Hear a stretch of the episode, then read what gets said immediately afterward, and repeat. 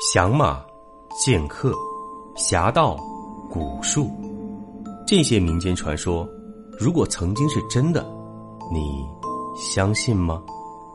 欢迎收听《明清异闻录》，主播挑灵秀，带您走进神秘诡谲、曲折离奇的民间志怪传说。本节目由喜马拉雅独家播出。上一期的故事中，我们讲了一些关于龙的传说。其实啊，龙这个神奇的物种，中国自古以来有各种各样的传说，甚至连一些文学作品和史料中也有记载。那么今天呢，我们就本着严谨科学的态度来讲一讲古代关于龙的记载。荀子《劝学》里有一种龙，叫做腾蛇。这种所谓的龙呢，没有角，但能飞。广雅里也有记载：有鳞曰蛟龙，有翼曰应龙，有角曰虬龙，无角曰螭龙。龙的分类有很多，像行云布雨的神龙，经常引发洪水而臭名昭著的蛟龙，龙脉拥有意识后形成的苍龙，还有蛇、龟，甚至鲤鱼修炼后也会变成龙。而龙上天为天龙，入江为江龙，入海为海龙，甚至在《西游记》里，水井中也有井龙。其实啊，广雅中记载的几种龙都不是正统，比如应龙是当年轩辕皇帝的手下，而有一种叫烛龙的，它只不过是洪荒时代的猛兽。以上真正意义上的龙是苍龙，是神灵的体现，其余。都只不过是能飞天入地的通灵动物罢了。周朝的服饰要求五爪天子、四爪诸侯、三爪大夫，而民间说五爪为龙，四爪为蟒，所以啊，皇帝的衣服是五爪金龙，是龙袍；而亲王这是四爪龙，叫蟒袍。其实啊，在真正历史上，龙的形象。都是人类逐渐加工出来的。最明显的证据就是，从出土的文物上来看，秦朝之前的龙是没有爪子的，而秦朝之后才出现了龙爪，而龙爪的数量也是随着时间推移，从宋、元、明、清，数量也从三四五逐渐增长，人为加工的痕迹非常明显。所以您说龙到底存不存在呢？当然，我啊，不能给您一个准确而科学的答案。那我们再来详细讲一讲有哪些龙的分类。首先是悔，这是一种早期的龙，是以爬虫类的蛇作为原始的模特想象和加工出来的。它生活在水中。古文记载，悔五百年化为蛟，蛟千年化为龙。我们可以理解，悔是龙的幼年期。曾经出现在西周末期的青铜器装饰上，但是数量不是很多。球一般把没有生出角的小龙称为球龙，是处于成长期中的龙，所以古代文献中记载无角曰球，有角曰龙。另外一种说法是幼龙生出角后才称为球。这两种说法虽然不同，但是都把成长中的小龙称为球。还有一种说法。把盘曲的龙称为囚龙，唐代诗人杜牧在《题青云说》这首诗中就有“囚盘千仞巨羊肠”之句。盘和螭是龙属的蛇状神怪之物，这是一种没有角的早期龙。广雅记里记载无角曰螭龙。对盘和螭啊，也有两种说法，一种是指黄色的无角龙，另外一种是指雌性的龙。在《汉书·司马相如传》中就有“赤螭雌龙也”的注释，在出土的战国玉佩中就有龙螭合体的形状作为装饰，意为雌雄交尾。在春秋至秦汉之际，青铜器、玉雕、铜镜或者建筑上，常用盘螭的形状作为装饰，其形式有单螭、双螭、三螭、五螭乃至群螭，各种各样，或作衔牌状。或者穿环状，或作卷书状。此外，还有博骨螭、环身螭等多种变化。蛟，一般泛指能发洪水的有鳞的龙。相传啊，蛟龙得水即能星云作雾，腾绰太空。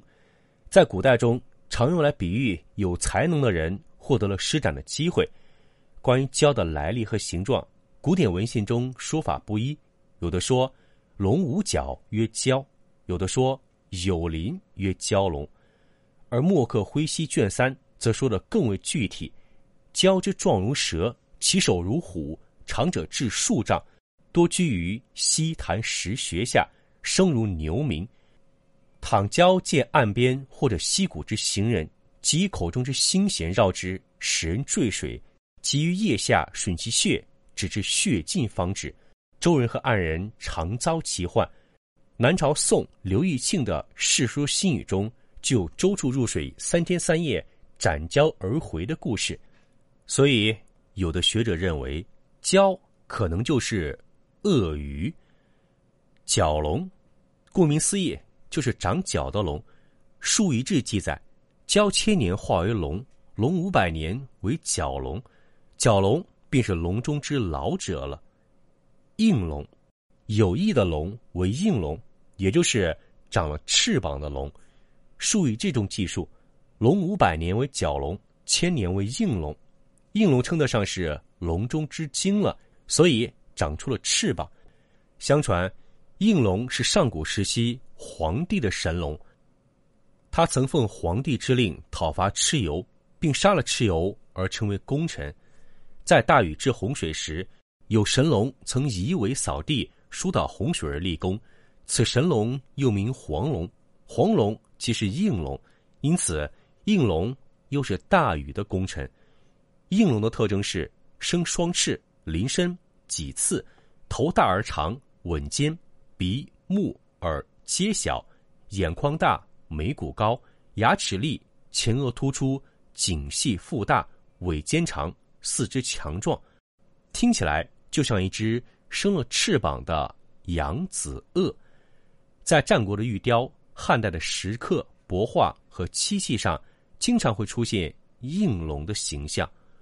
火龙，就是以火射射的龙，全身有紫色的火焰缠绕，凡有火龙经过之处。一切物体皆被烧焦。盘龙指的是蛰伏在地而未升天之龙，龙的形状做盘曲环绕。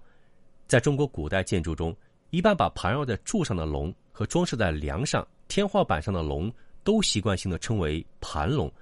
在太平御览中，对盘龙又有另外一番解释：盘龙身长四丈，青黑色，赤带如锦纹。常随水而下，入于海，有毒，伤人即死。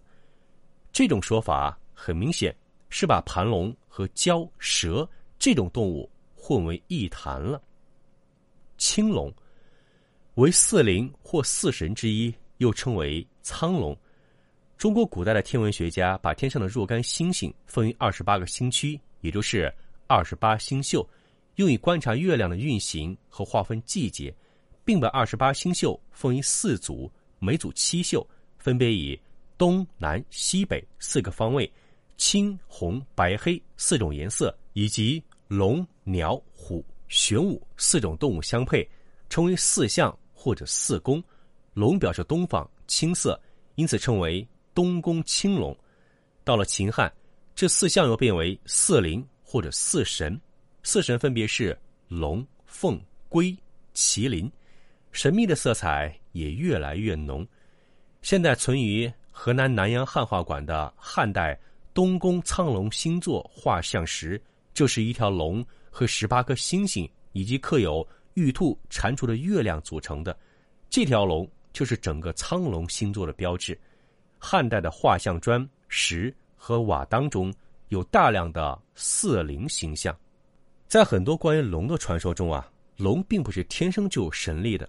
它是需要修炼和渡劫的，比如蛟龙，它要游江入海之后，才能成为海龙、神龙、天龙。既然提到了修炼，我们就来多说几句关于灵物修炼的故事。从理论上来说，世间万物都有灵魂，都可以自我修炼。人类是万物之灵，自然不用多说。而其他什么龟、蛇、蟒、黄鼠狼、兔子，乃至老鼠、刺猬，民间著名的故事《鲤鱼跳龙门》就是讲的鲤鱼修炼。至于植物嘛，也有很多，何首乌、人参、千年古树，都可以修炼。但是，修炼的方法却有千千万万种，有正也有邪。正是按部就班、老老实实；邪呢？也不是邪气，只不过是偷懒走捷径，自然也就有成有败。我们之前讲过一个容嬷嬷他们家经历的蟒蛇借助别人家阴宅地气来修炼，这明显的就是歪门邪路。他既用人类的运势为之己用，最终害人也害己。有一种灵物会有一种类似赌博的方法去拼一把，成功的。并省去了千百年的修炼，失败了就一切从头再来。比如有一种小蛇也要化龙，它们已经长出了红冠绿耳，但是还没有爪子。按道理说，它还要继续修炼千年。可是这种蛇就是要出去咬人，如果被咬的人懂事儿，看见这种蛇，知道了这是他修炼的最后一步，就会说几句吉祥话，类似“恭贺龙神入海”。这样，蛇得到了万物之灵、人类的肯定，就真的成了龙。然后，它在成龙之后，会回来帮助人类成就事业，最少也要发家致富。很多民间故事都说，有个人救了某某动物，日后化了人形来报恩。但是，也有些厉害的角色当场杀了这类生物。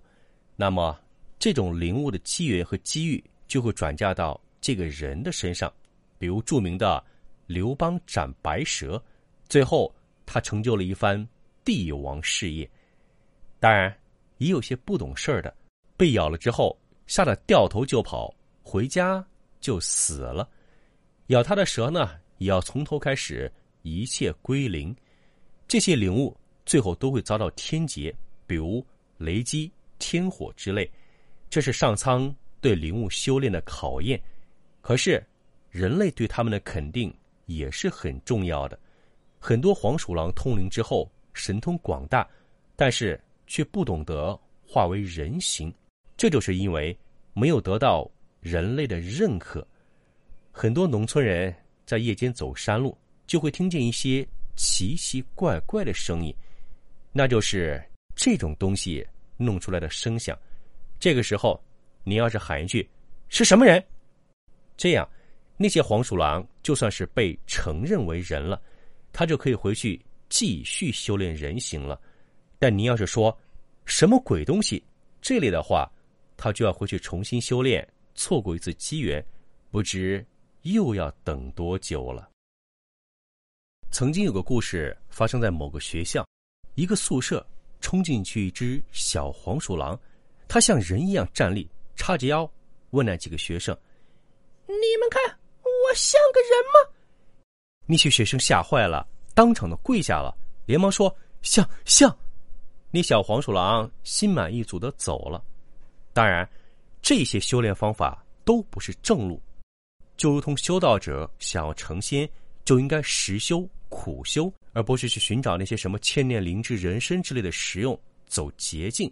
这就好比学习考试一样，认真读书、勤下功夫才是正路，而靠作弊、小抄，终有一天会惹火上身。今天节目最后，秀哥又要给大家来送福利了。七月八号至七月二十八号，喜马拉雅将推出一档隆重的粉丝福利活动——西米团宠粉节。在这个活动中呢，秀哥给大家准备了。两大福利，首先是针对已经加入秀哥的西米团、秀春刀的这些老用户，您只要在七月八号至七月二十八号之间续费西米团，不管您是月卡、季卡、半年卡或者年卡，所有续费的用户在活动期间，您都可以享受八折的优惠。也就是说啊，您在活动期间可以领取一张八折的优惠卡。领取后五天有效，直接使用就可以享受续费八折的优惠了。第二个福利呢，是针对新的西米团用户。如果说您之前从来没有加入过修哥的西米团，那您在七月八号至七月二十八号之间首次加入西米团，并且购买的是西米团的季卡，修哥将给您赠送一张喜马拉雅 VIP 周卡。同时，这项福利还可以叠加，也就是说，您购买西米团的季卡，我送您一张 VIP 周卡。购买半年的西米团，我送您两张；而购买西米团年卡，我就会送您一张喜马拉雅 VIP 月卡。您听明白了吗？在七月八号至七月二十八号之间，首次加入秀哥的西米团，并且购买西米团季卡，我会送您一张喜马拉雅 VIP 周卡。同时，老用户续费也会享受八折的优惠。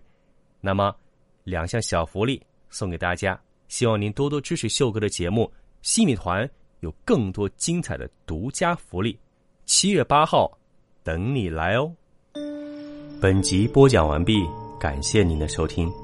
如果您喜欢，请您评论、点赞、转发。更多精彩内容，请您期待下集。听有声，选秀秀。